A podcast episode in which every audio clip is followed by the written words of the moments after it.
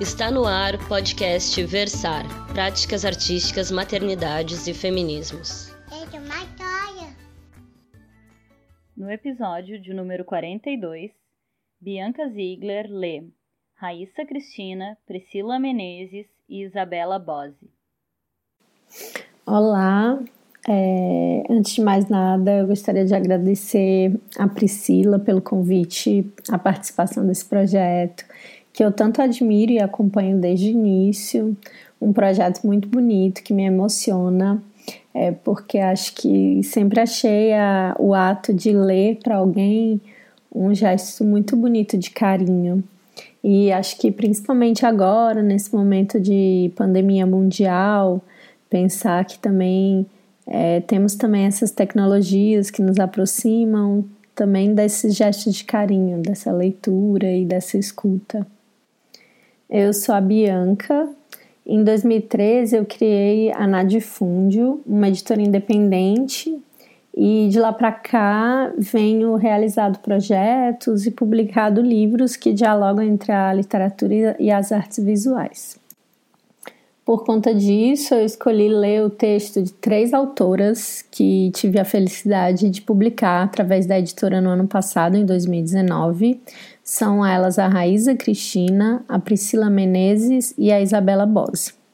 São escritoras e mulheres que eu muito admiro, me sinto muito feliz de sermos contemporâneas e de termos tocado a vida uma das outras através das palavras e vivido também juntas a experiência tão imensa que é colocar essas palavras no mundo em forma de livro. Vou ler é, dois poemas da Raíza, um poema da Priscila e um trecho do livro Quase da Isabela Bose. É, vou começar pela Raíza então. Anarquia. Cedo fui arrumar a cama enquanto minha filha escovava os dentes.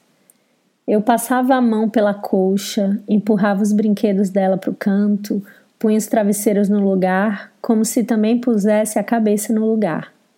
As vértebras do pescoço, as escápulas, o quadril, e assim ajustasse o corpo para furar destemida redemoinhos de memórias que têm varrido todos os compromissos. Tenho inventado diferentes rituais pela manhã. Abri o lençol para arranjá-lo sob o travesseiro e logo me olhou do alto a lembrança de quando dobrei com você um grande lençol listrado no alpendre da casa da serra.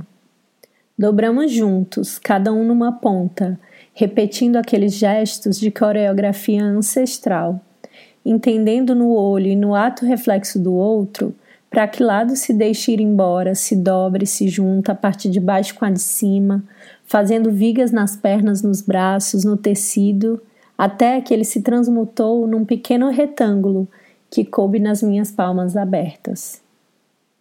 Temos aprendido, você e eu, com os anos, a darmos espaço para que os animais rudes do amor respirem, virem de ponta cabeça, dilatem, desgovernem e implodam nossos dias. Mandíbulas. Minha mão estava até o pulso dentro da boca do jaguar. Sentia seu hálito quente em volta dos meus dedos. Os dentes pressionavam carnívoros a pele sobre os vasos esverdeados que corriam pelas costas da mão. Não doía, ou se doía, era boa a dor. Gosto de conhecer as coisas com a boca, lábios apalpando extensões de pele, músculos tesos, excessos do mundo em gordura, mas, sobretudo, gosto de usar os dentes, testá-los como carimbos gastos a imprimir desenhos úmidos no corpo alheio. O jaguar mata sua presa com uma única mordida no crânio. As mandíbulas quebram monólitos, cascos de jabuti, ossos de jacaré. Estou apaixonada e ele sabe disso. Nunca tive animal de estimação. Não sei o que fazer com ele, mas já não me oponho a nada. Estamos à beira-mar e vejo desde longe perigarem os ângulos de muitas camadas de onda em nossa direção águas do Atlântico que vêm erguendo muros gigantescos diante de mim e do jaguar, que ainda me toma pela mão com sua boca profunda. As ondas vão nos engolir em pouco tempo, e é assim que se começa a amar. Além de alguns livros publicados, a Raíza também alimenta um Tumblr que chama Corpo Sonoro e ela é artista visual e escritora, então no Tumblr ela está sempre postando é, pinturas, desenhos e os textos que ela escreve. Então fica também a dica para quem quiser conhecer mais sobre o trabalho dela.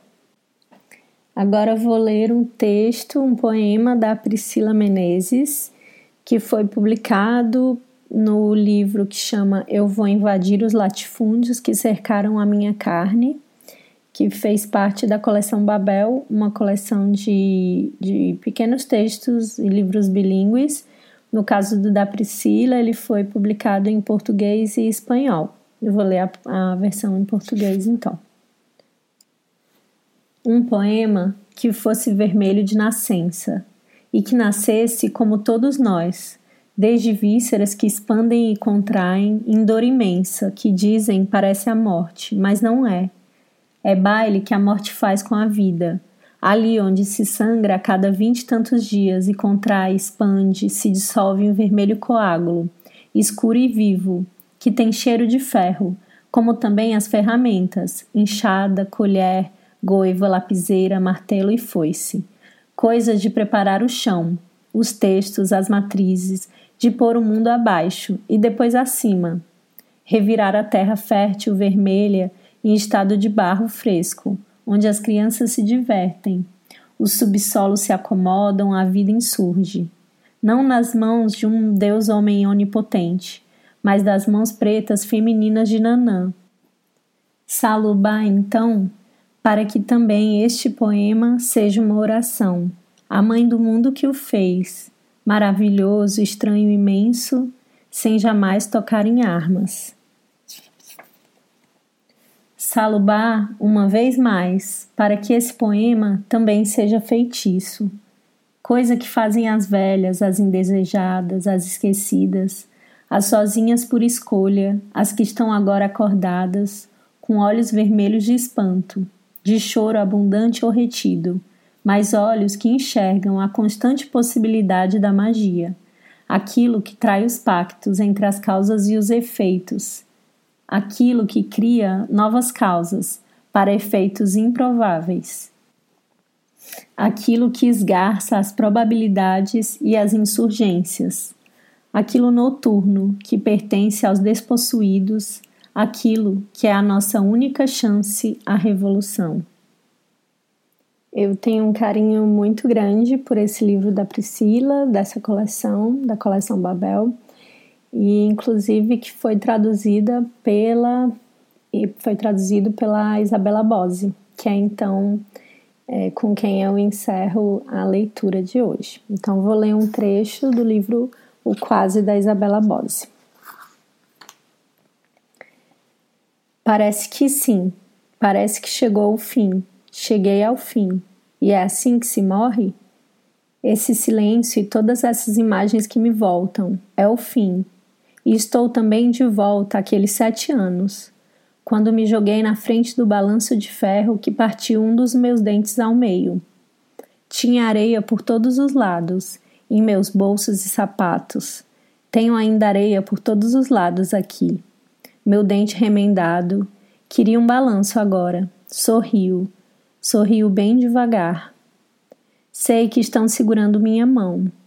Lembro de algumas outras coisas, várias se repetem, o tanto que já é passado. Chorei tanto aquele dia, não, sou, não sei sobreviver à guerra. Sou diferente de você. Prefiro me arriscar a atravessar a rua fora da faixa e morrer junto. E apesar disso, fiquei. Fui uma das escolhidas para contar, Conto o número de sinais das suas costas. São nove aqui, mais cinco do lado esquerdo. Essa pele lisa, macia. Minha boca agora beija de levinho cada uma das pintas.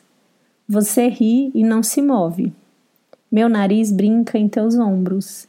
Minhas mãos, eu estou séria. Não há nada mais grave do que isso aqui. Do outro lado da calçada, alguém reclama do tempo e da violência de dentro de um apartamento fechado a cinco chaves. E o chaveiro está sentado na cadeira de plástico, tirando a sujeira das unhas com a ponta da faca que acabou de usar para cortar uma fruta que não conheço. As folhas nessa árvore balançam um pouco. Faz frio. Estou de casaco e você sem blusa. Estou sem calcinha e com meias grossas e você de moletom e pés descalços.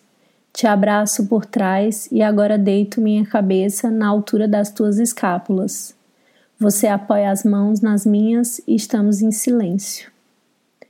Chegou uma carta hoje à tarde. O carteiro tocou a campainha e fui abrir. O envelope era mais duro do que de costume. O rosto do carteiro também. Assinei onde havia um X e vi teu nome ali escrito. Pousei o envelope sobre a mesa de jantar e te esperei chegar. Ia preparar algum chá para acompanhar meu trabalho. Não preparei nem trabalhei. Sentei-me à janela que dava para a rua e fiquei vendo o tempo. Um dia meio azul claro.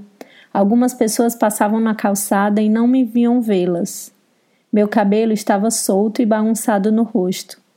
Minha mão direita segurava a esquerda. Fiquei assim. Ontem, no Jornal da Noite, a apresentadora falou alguma coisa sobre o medo. Mostrou poucas imagens. O presidente tinha um olhar caído. Comíamos uvas e minhas pernas estavam por cima das suas. Você fazia carinho na minha coxa esquerda e nossa respiração estava lenta. Muitas pessoas estão morrendo. Sempre foi assim, mas agora fomos todos oficialmente convocados a isso. Todos. A gente sorri, mas não consegue mais sorrir como antes. Tem sido assim. Permaneci na mesma posição. Alguma cãibra, você chegou, entrou, perguntou qualquer coisa que eu não soube responder. Abriu a carta e não falamos mais disso. Eu tenho muito carinho por essas publicações. O livro da Isabela Bose, quase, ele está disponível ainda para venda no, no site da editora, se alguém se interessar. É, infelizmente, o livro da, os livros da Raíza e da Priscila, que foram publicados da, pela coleção Babel, eles estão agora indisponíveis, porque fizemos uma tiragem pequena que foi costurada, impressa todos artesanalmente, mas em breve também voltaremos a fazer outras reimpressões. É, Para quem quiser conhecer mais o trabalho da editora e mais sobre esses textos, as publicações, o site é nadifundio.com e temos também o Facebook, Nadifundio, e Instagram também, Nadifundio. Volto a agradecer então pela possibilidade de partilha entre quem escreve, quem publica, quem lê, quem escuta. E espero que essas palavras também cheguem a todos com uma, como um abraço forte é, para enfrentarmos esses dias tão difíceis. E essa foi Bianca Ziegler lendo Raíssa Cristina, Priscila Menezes e Isabela Bose. Eu sou Priscila Costa e até a próxima leitura.